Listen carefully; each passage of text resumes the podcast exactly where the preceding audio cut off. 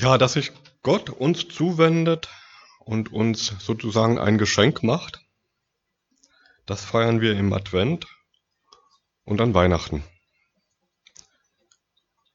Aber über das Wie reden wir eher so am Rande. Damit meine ich nicht die äußeren Umstände seiner Geburt in einem Unterstand in Bethlehem und dazu die Hirten, die Engel, später auch die drei Sternendeuter aus Persien.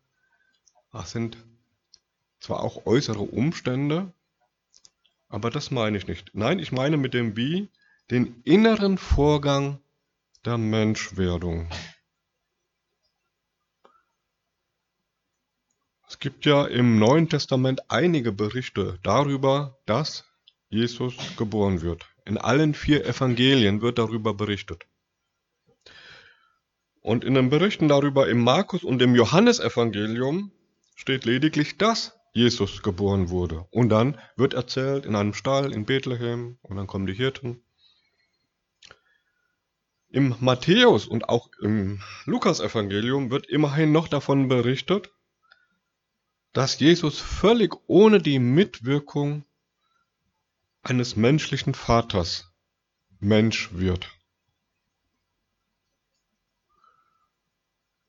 Und diese beiden Evangelien, also das Matthäus und auch das Lukas-Evangelium, berichten darüber hinaus, dass statt eines Vaters der Heilige Geist eine Rolle spielt.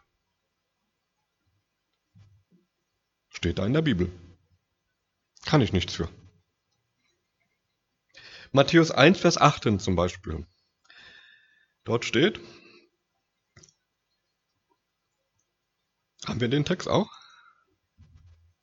Guckt mal, also ich lese es mal vor und ihr könnt es dann einfach weiter noch lesen. Und so wurde Jesus Christus geboren. Matthäus 1, Vers 18. Maria, seine Mutter, war mit Josef verlobt. Aber noch vor ihrer Hochzeit wurde sie, die noch Jungfrau war, schwanger durch den Heiligen Geist. Das ist auf der einen Seite eindeutig und auf der anderen Seite doch so ein wenig geheimnisvoll. Eindeutig ist, dass Jesus ganz offenbar nicht auf natürliche Art und Weise gezeugt wurde.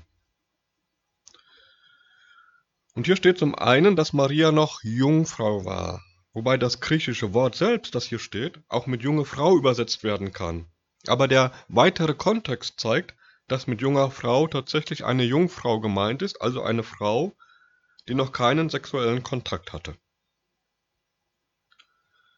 Denn Matthäus weiß auch davon zu berichten, dass Maria zwar mit Josef verlobt ist, also versprochen, die Familien haben miteinander gesprochen und haben gesagt, du Maria wirst mal die Frau von du, Josef, du wirst mal den Mann, der Mann sein und so weiter. Ihr wisst, was gemeint ist. Also die waren verlobt aber sie wird dann schwanger, und zwar nicht, wie Matthäus schreibt, durch Josef, sondern durch den Heiligen Geist. Und diese Aussage erklärt natürlich nicht viel, aber sie ist insofern eindeutig, dass Josef bei dem Wie Gott Mensch wird in Christus außen vor bleibt. Und geheimnisvoll ist dabei die Rolle des Heiligen Geistes, denn vorstellen können wir uns das nicht. Was ist ohne Beispiel? Es kommt auch sonst in der Bibel an keiner Stelle mehr vor. Das steht so in Matthäus. Und auch im Lukasevangelium steht, dass Josef nichts mit dieser Sache zu tun hatte, sondern Maria durch den Heiligen Geist schwanger wurde. In Lukas 1 ist davon zu lesen, dass Maria vor ihrer Schwangerschaft Besuch von einem Engel bekommt, von Gabriel, der wird sogar mit Namen genannt. Und dieser Engel Gabriel verkündigt ihr nicht nur die Schwangerschaft, also dass sie schwanger werden wird, sondern auch, dass diese eben wieder durch den Heiligen Geist erfolgen wird. Gabriel sagt wörtlich, der Heilige Geist wird über dich kommen und die Macht des Allerhöchsten wird dich überschatten. Deshalb wird das Kind, das du gebären wirst, heilig und Sohn Gottes genannt werden. Also wir sind ja bei der Frage, wie genau das abgelaufen ist. Dass Gott Mensch wird in Jesus. Und eine Antwort lautet, Josef ist als Vater völlig außen vor. Und das bringt den Guten auch in echte Nöte. Aber weil er ein gutes Herz hat und weil auch ihm später ein Engel begegnen wird, wird er Maria letzten Endes doch zur Seite stehen. Er steht zu der Beziehung zu ihr, obwohl er nicht kapiert, warum sie schwanger wird. Geheimnisvoll und erklärungsbedürftig ist dagegen, was der Heilige Geist dabei für eine Rolle spielt. Und auch der Engel im Traum von Josef spricht davon, dass Maria keine Nebenbuhler hatte, sondern dass sie durch den Heiligen Geist schwanger wurde. Also ist es Gott ganz wichtig, das allen Beteiligten deutlich zu machen. Aber wie gehen wir damit um? Heute, im Jahr 2019. Für uns ist es ein Wunder, etwas Geheimnisvolles, etwas nicht Erklärbares.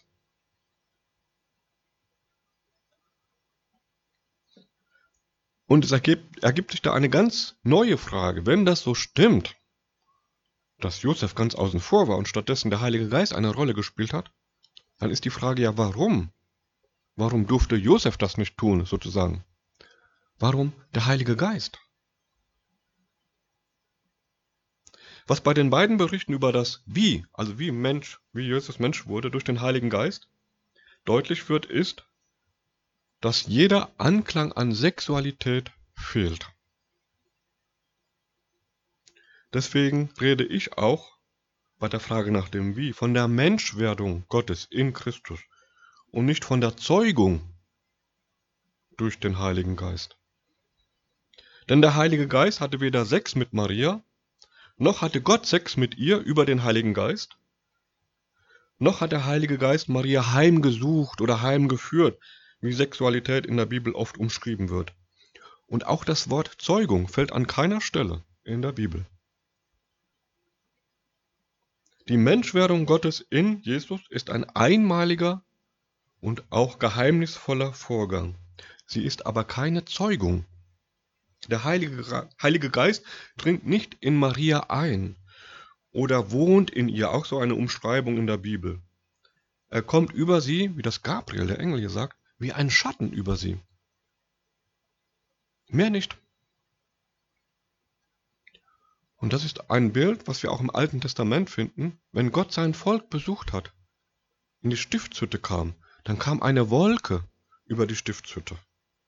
Und das war der Geist Gottes. Und das wird hier von Gabriel aufgegriffen.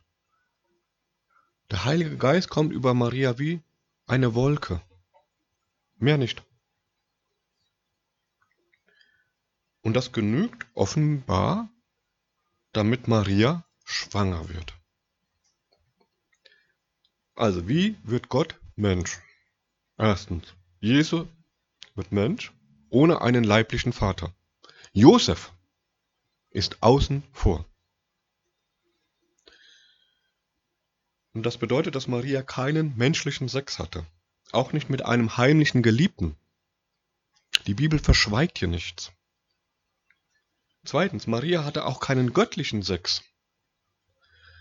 Viele antike Religionen gingen ja genau davon aus, dass es die Möglichkeit gab, dass die Götter zu den Menschen kommen, ihnen beiwohnen, Sex mit ihnen haben und dann die Erde dadurch befruchtet wird. Die Pharaonen haben das so geglaubt und gelebt. Und Paulus wendet sich später ganz vehement gegen die Form von Tempelprostitution, die das zur Grundlage hat. Also, Maria hatte weder menschlichen Sex noch göttlichen Sex. Gott bewirkt die Schwangerschaft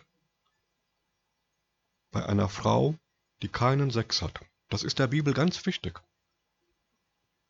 Die Berichte über das Wie schließen andere Möglichkeiten aus, liefern aber auch keine weiteren Details, sagen nur durch den Heiligen Geist. Und das ist die Spannung auf der einen Seite aber auch die Deutlichkeit auf der anderen Seite. Es ist ja klar, was nicht passiert, aber es ist doch auch geheimnisvoll. Die Menschwerdung Gottes, die wir ja an Weihnachten feiern, in Jesus Christus ist ein Wunder. Und Wunder können wir nicht immer erfassen, ob wir es wollen oder nicht. Wir können sie nicht erklären, naturwissenschaftlich erfassen. Gottes Geist kommt über Maria wie eine Wolke. Und dieser Geist ist ein Schöpfergeist.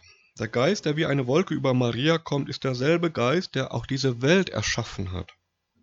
Das hebräische Wort im Schöpfungsbericht am Anfang der Bibel für den Geist Gottes ist identisch mit dem Wort hier für den Heiligen Geist. Das eine ist zwar hebräisch, das andere griechisch, aber es sind die gleichen Dinge, die damit gemeint sind. Die schöpferische Macht Gottes. Und wenn Gott aus dem Nichts eine Erde erschaffen kann, dann kann er auch aus dem Nichts eine Schwangerschaft initiieren. Das ist für ihn überhaupt kein Problem. Wie das genau abgelaufen ist, naturwissenschaftlich, biologisch, das vermag ich nicht zu verstehen. Aber geistlich ist es eine klare Sache. Gott handelt an Maria und bewirkt ein Wunder. Und wir bewegen uns hier auf der Ebene des Glaubens. Das bedeutet, dass wir auf dieser Ebene nicht alles erfassen können, aber es bedeutet auf jeden Fall, dass die Dinge, die wir kennen, zum Beispiel die Sexualität als Ursache für Kinder, außen vor ist. Und die Frage war ja, warum muss das so? Warum muss das so laufen? Warum konnte Josef nicht seinen Sohn Jesus zeugen? Weil es nicht sein Sohn ist. Und weil das ein deutlicher Hinweis darauf ist, dass Jesus himmlischen Ursprungs ist. Seine Identität, seine Herkunft, sein Wesen sind nicht menschlich sondern ausschließlich göttlich. Jesus ist völlig ohne menschliche Sexualität, ohne menschliches Zutun entstanden. Und das bedeutet, dass Jesus nicht als ein Mensch von Gott adoptiert wurde. Es gibt ja solche Vorstellungen, die davon ausgehen, dass Jesus ein guter Mensch war und er hat Gott gefallen und deswegen hat er ihn adoptiert und hat mit ihm das bewirkt, was er bewirken wollte.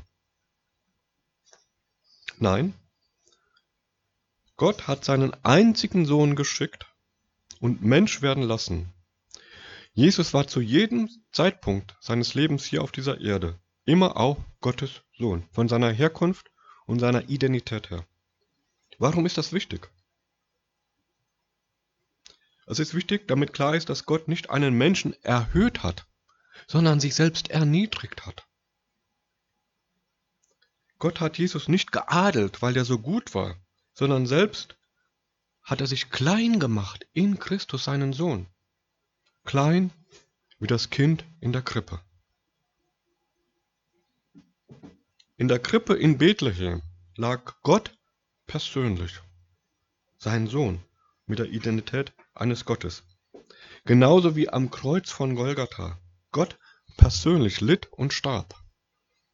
Das Kreuz ist ja das Ziel der Mission, mit der Jesus Mensch wird. Jesus hat hier keinen Abenteuertrip auf dieser Welt hingelegt, so wie wir vielleicht in ein exotisches Land gehen würden für zwei Wochen, um das kennenzulernen. Nein, das Ziel Jesu war, Mensch zu werden, um als Sohn Gottes die Sünden der Menschen ans Kreuz zu bringen. Kein Mensch hätte diese Last tragen können. Kein Mensch hätte die Dinge so endgültig und komplett und für die Ewigkeit gültig klären können, wie es ein Gott tun konnte. Jesus konnte es, denn in ihm klärt Gott die Dinge mit sich selbst. Jesus war als Mensch, er war auch Mensch in der Zeit, in der er auf der Erde war, versuchlich und schwach. Er hätte mit seiner Mission auch scheitern können. Aber Jesus geht diesen Weg und ist erfolgreich. Und dieser Weg der Rettung, den Jesus geht, ist ein innergöttlicher Vorgang von Beginn an. Verstehst du das?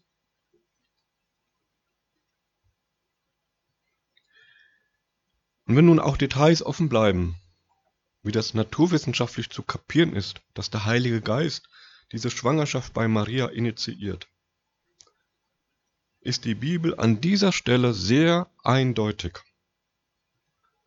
Jesus war Gottes Sohn.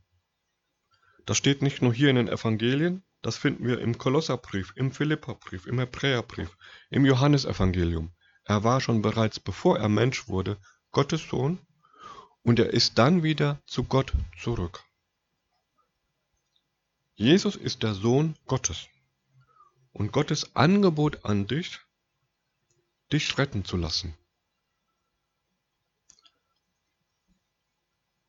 Ich möchte uns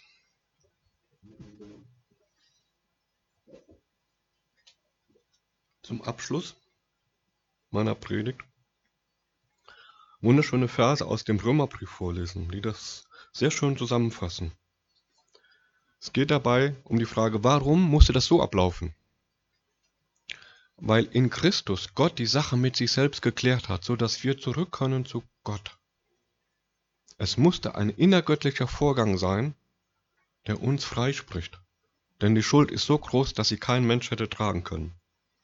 Gott ist für uns. Deswegen ist sein Sohn Mensch geworden. Gott ist für dich. Und Paulus schreibt im Römerbrief, ist Gott für uns? Wer kann dann gegen uns sein? Weil Jesus göttlichen Ursprungs war, können wir gewiss sein, dass Gott sich uns zuwendet. Dass Gott es persönlich meint. Dass er nicht irgendeinen Menschen nimmt, der das vielleicht so gerade schafft, sondern dass es Gott selbst ist, der uns erlösen will. Also Paulus sagt, ist Gott für uns, wer kann dann wieder uns sein? Der auch seinen eigenen Sohn nicht verschont hat, sondern hat ihn für uns alle dahingegeben.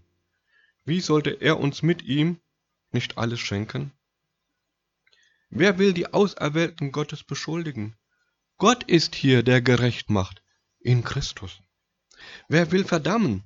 Christus Jesus ist hier, der gestorben ist, ja vielmehr, der auch auferweckt ist, der zu Rechten Gottes ist und uns vertritt. Denn ich bin gewiss, dass weder Tod noch Leben, weder Engel noch Mächte noch Gewalten, weder Gegenwärtiges noch Zukünftiges, weder Hohes noch Tiefes, noch eine andere Kreatur unterscheiden kann von der Liebe Gottes, die in Christus Jesus ist, unseren Herrn. Amen.